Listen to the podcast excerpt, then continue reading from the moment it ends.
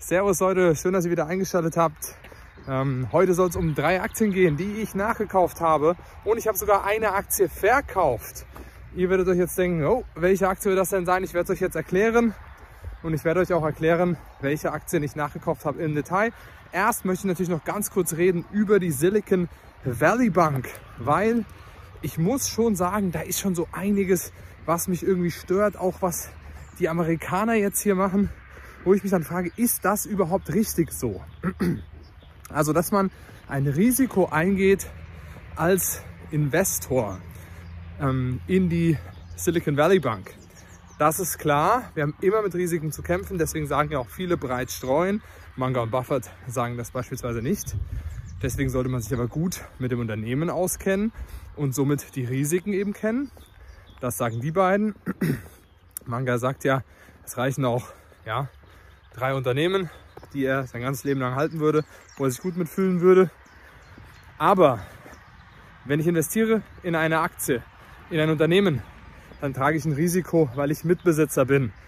Dafür stelle ich mein Kapital zur Verfügung. So, wenn ich jetzt aber mein Geld gebe, um das ähm, als Einla die Einlage zu nutzen bei einer Bank, dann weiß ich in der Regel bis zu einem gewissen ähm, Wert, Preis, ist diese Einlage abgesichert. In Deutschland 100.000 Euro Einlagensicherung ähm, und in den USA 250.000 Euro Einlagensicherung. So, jetzt kann ich sagen, okay, als Privatperson kann es schon mal passieren, dass man sowas nicht so gut weiß, da nicht drüber nachdenkt. Aber eine Privatperson, die 250.000 Euro auf der hohen Kante hat, die kennt sich eigentlich mit Geld höchstwahrscheinlich schon ein bisschen besser aus, besonders in einem kapitalistischen Land wie den USA oder sollte es zumindest. Deswegen sage ich mir dann schon, wenn da jemand Geld hatte bei der Silicon Valley Bank, als Privatanleger, es waren ja meistens keine, sondern eher Tech-Unternehmen, Startup-Unternehmen und so weiter, dann sollte man sich eigentlich damit auskennen und wissen, wenn ich mehr als 250.000 Euro dort auf dem Konto lege ähm, oder habe, dann ist das nicht abgesichert. Ja? So, jetzt waren das ja aber Unternehmen, die haben CFOs, also beispielsweise Roku, ja, und diese CFOs wissen, bis zu einem gewissen Wert ist es nur abgesichert. Warum lege ich mein Geld nicht in, also erstmal das aus Perspektive der Unternehmen, lege ich mein Geld nicht in irgendwie ganz kurzläufige, sichere Staatsanleihen und nicht auch noch beispielsweise, wie das jetzt hier die Silicon Valley Bank gemacht hat, ähm, eben in langläufige Staatsanleihen. Erstmal Kritik geht hier an Roku und Co. Das hätten sie beispielsweise wissen müssen. So, aber sie haben sich wahrscheinlich gedacht, naja, der Bank wird nichts passieren. So, hat Kramer übrigens auch gedacht von CNBC. So, und dann als nächster Punkt ähm, sehen wir hier die Silicon Valley Bank. Wie kann ich Einlagen in langläufige Staatsanleihen reinpacken?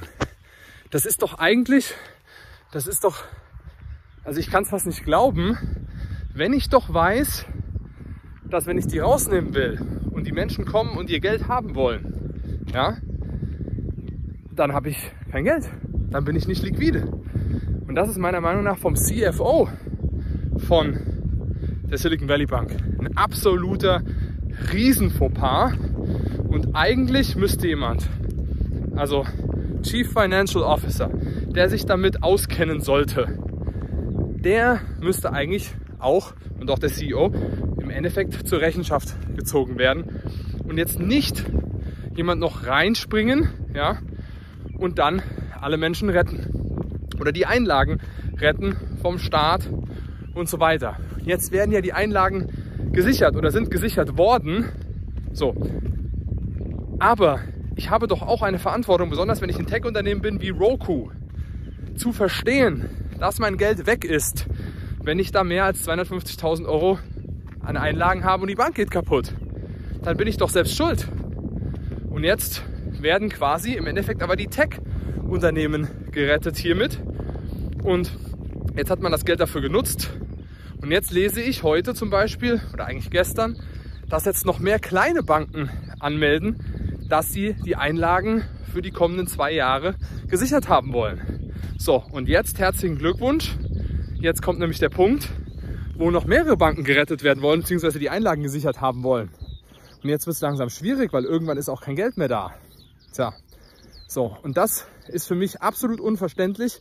Hier müssten eigentlich auch nicht nur die Silicon Valley Bank zur Rechenschaft gezogen werden, ähm, also zumindest die CEOs, CFOs und so weiter, sondern zur Rechenschaft gezogen werden müssten eigentlich auch die, die ihr Geld dort äh, als Einlage hatten und eingelegt haben. Interessant, wie so eine Gurke.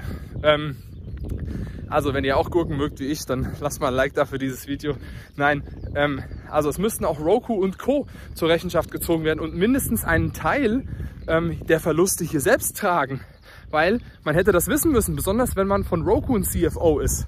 Das hätte man wissen müssen, dass das Geld potenziell weg sein könnte, wenn hier irgendwas passiert, weil wir haben eine Einlagensicherung nur bis zu einem bestimmten Wert.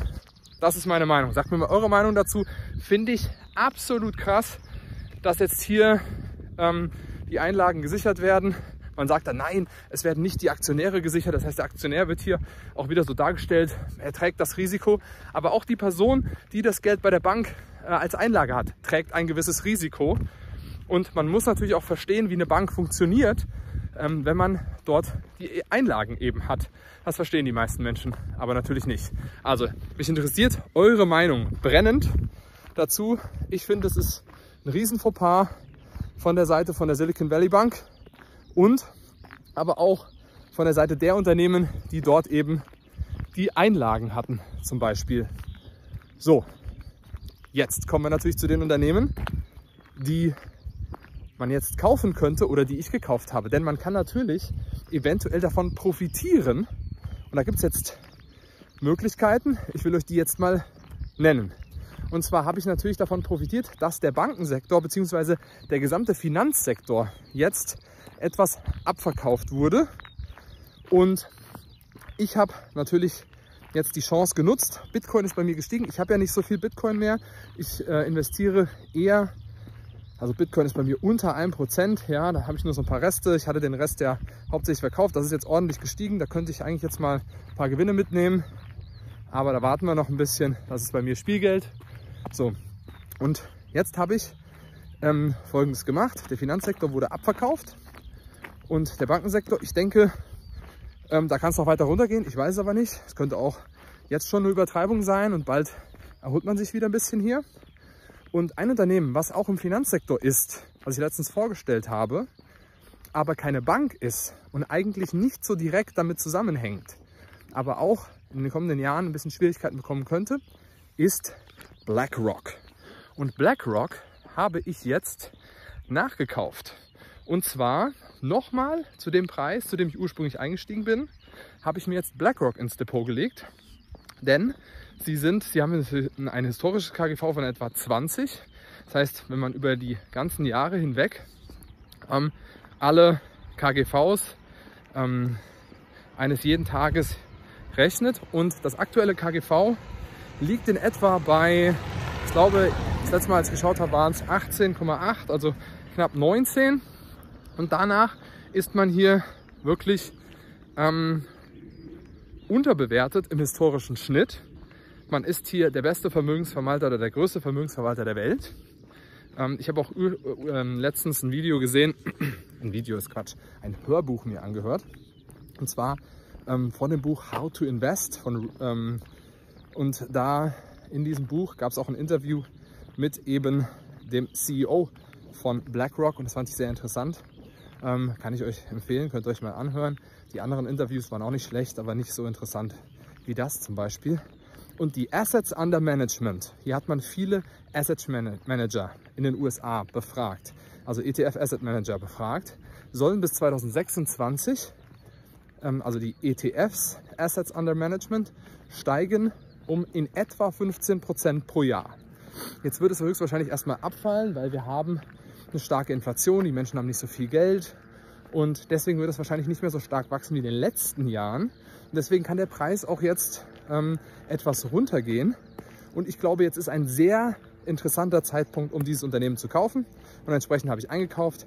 Interessante Dividendenrendite von 3,1 Prozent, historisch bei 2 2,1 glaube ich. Ich will jetzt auch nichts Falsches sagen. Ich meine, es sind 2,1 in etwa historisch. Also sehr interessant, dieses Unternehmen jetzt gerade zu kaufen. Sagt mir eure Meinung zu BlackRock. Als nächstes habe ich gekauft Bank of America und zwar habe ich dort nachgekauft, denn Bank of America notiert jetzt und ist stark abverkauft worden. Ich glaube, die großen ähm, Bankaktien können jetzt profitieren, weil sie systemrelevant sind und eher gerettet werden als andere Banken, wenn hier was passieren sollte. Ähm, die Einlagen sind ähm, beziehungsweise die Cash-Reserven, Entschuldigung, sind deutlich höher als in der Finanzkrise 2008. Entsprechend habe ich hier noch mal ein bisschen nachgelegt. Bank of America notiert unter Buchwert und zwar mit 0,9 irgendwas. Da habe ich jetzt noch mal einige Aktien gekauft. Keine Riesenpositionen, aber immer kleine Positionen nachgekauft. Das habe ich alles bei Trade Republic gemacht und da für mich auch ein interessanter Kauf zum jetzigen Zeitpunkt. Sagt mir eure Meinung zu Bank of America. Ähm, ich habe auch schon einige gehört, die JP Morgan Chase beispielsweise gekauft haben, nachgekauft haben. Für mich auch immer eine interessante Bank, um äh, diese im Depot zu haben. Sehr, sehr stabil. Die hatte nicht diese großen Krisen wie viele andere Banken. Aber ich glaube, JP Morgan, Citibank, äh, Citibank oder Citigroup, ja, ähm, und ähm, Bank of America, die werden auf jeden Fall hier ganz gut durch diese Krise kommen. Aber ich weiß auch nicht, was noch passieren wird. Das heißt, da kann es auch noch weitere Probleme geben und am Ende liege ich da auch falsch. Das heißt, alles Risiko, ja, ist alles nicht meine, äh, keine Anlageberatung, hier ist alles meine eigene Meinung. Deswegen macht euch da natürlich euer eigenes Bild zu. Und das nächste Unternehmen, was ich gekauft habe, ist Berkshire Hathaway. Es gab im Dezember Aktienrückkäufe von Warren Buffett. Wer eben ähm, den, Annual, das, äh, den Annual Letter gelesen hat, also den Jahresbrief von Warren Buffett. Und da hat man drin gelesen, dass in etwa drei Millionen Aktien gekauft wurden, zurückgekauft wurden von Berkshire. Und zwar die B-Aktie zum Preis von 303 ähm, Dollar, ich glaube 84 oder so waren es. Wir stehen momentan bei in etwa 293 Dollar und zu in etwa diesem Preis, bisschen mehr als 200 93 Dollar, glaube ich, habe ich jetzt nochmal Berkshire Hathaway ähm, gekauft. Ich schaue da sehr gerne danach, welche, ähm, ja, zu welchem Preis Buffett zurückgekauft hatte, denn er sagt, genau wie Manga, sagt ja auch, wir kaufen nur Aktien zurück, wenn wir der Meinung sind, dass es deutlich, das Unternehmen deutlich unterbewertet ist. Also ich glaube auch bald, dass die Beiträge für die Rückversicherung, Berkshire Hathaway ja auch eine Rückversicherung, bald ähm, erhöht werden und entsprechend wird da auch wieder ein bisschen mehr Cashflow reinkommen. Ähm, bei Berkshire Hathaway operativ sieht es bei dem Unternehmen ganz gut aus, aber in der Bilanzierung hat man ja immer Schwierigkeiten, weil man ja in der Bilanzierung, ihr wisst, auch die Investments ähm, an der Börse hinzurechnen muss. Buffett sagt, das ist absoluter Quatsch. Ihr kennt das ganze Spiel. Ähm, also könnte auch ein interessanter Investment Case sein. Dafür habe ich verkauft und mich getrennt von Netflix, weil ich muss sagen, ich bin zu einem zu hohen Preis dort eingestiegen. Das war ein Fehler, den ich gemacht habe. Da habe ich mich so ein bisschen vom Hype mitziehen lassen. Damals mit den ähm, Bewertungen zu dieser Zeit, als ich dort eingestiegen bin, ähm, war es so, dass das Unternehmen unterbewertet schien, weil es weiterhin steigen sollte. Das hat sich als falsch herausgestellt. Das KGV war super hoch, aber trotzdem historisch niedriger als der Durchschnitt und entsprechend ist das so, ich habe jetzt diese Position liquidiert und habe nachdem Berkshire Hathaway auch stark gefallen ist, also für Berkshire-Verhältnisse ähm, in dieser Situation jetzt, weil man gehört ja auch zum Teil zum Finanzsektor, habe ich jetzt dort, also sie sind so 4%, 3, 4% gefallen, habe ich dort eben diese Position investiert. Ja, also sagt mir eure Meinung zu diesen drei Aktien und meinetwegen auch zu Netflix und natürlich zur Silicon Valley Bank und der ganzen Sache. Wie seht ihr das? Würde mich sehr interessieren. Und ich bin jetzt raus. Ich wünsche euch einen schönen Tag. Macht's gut. Tchau.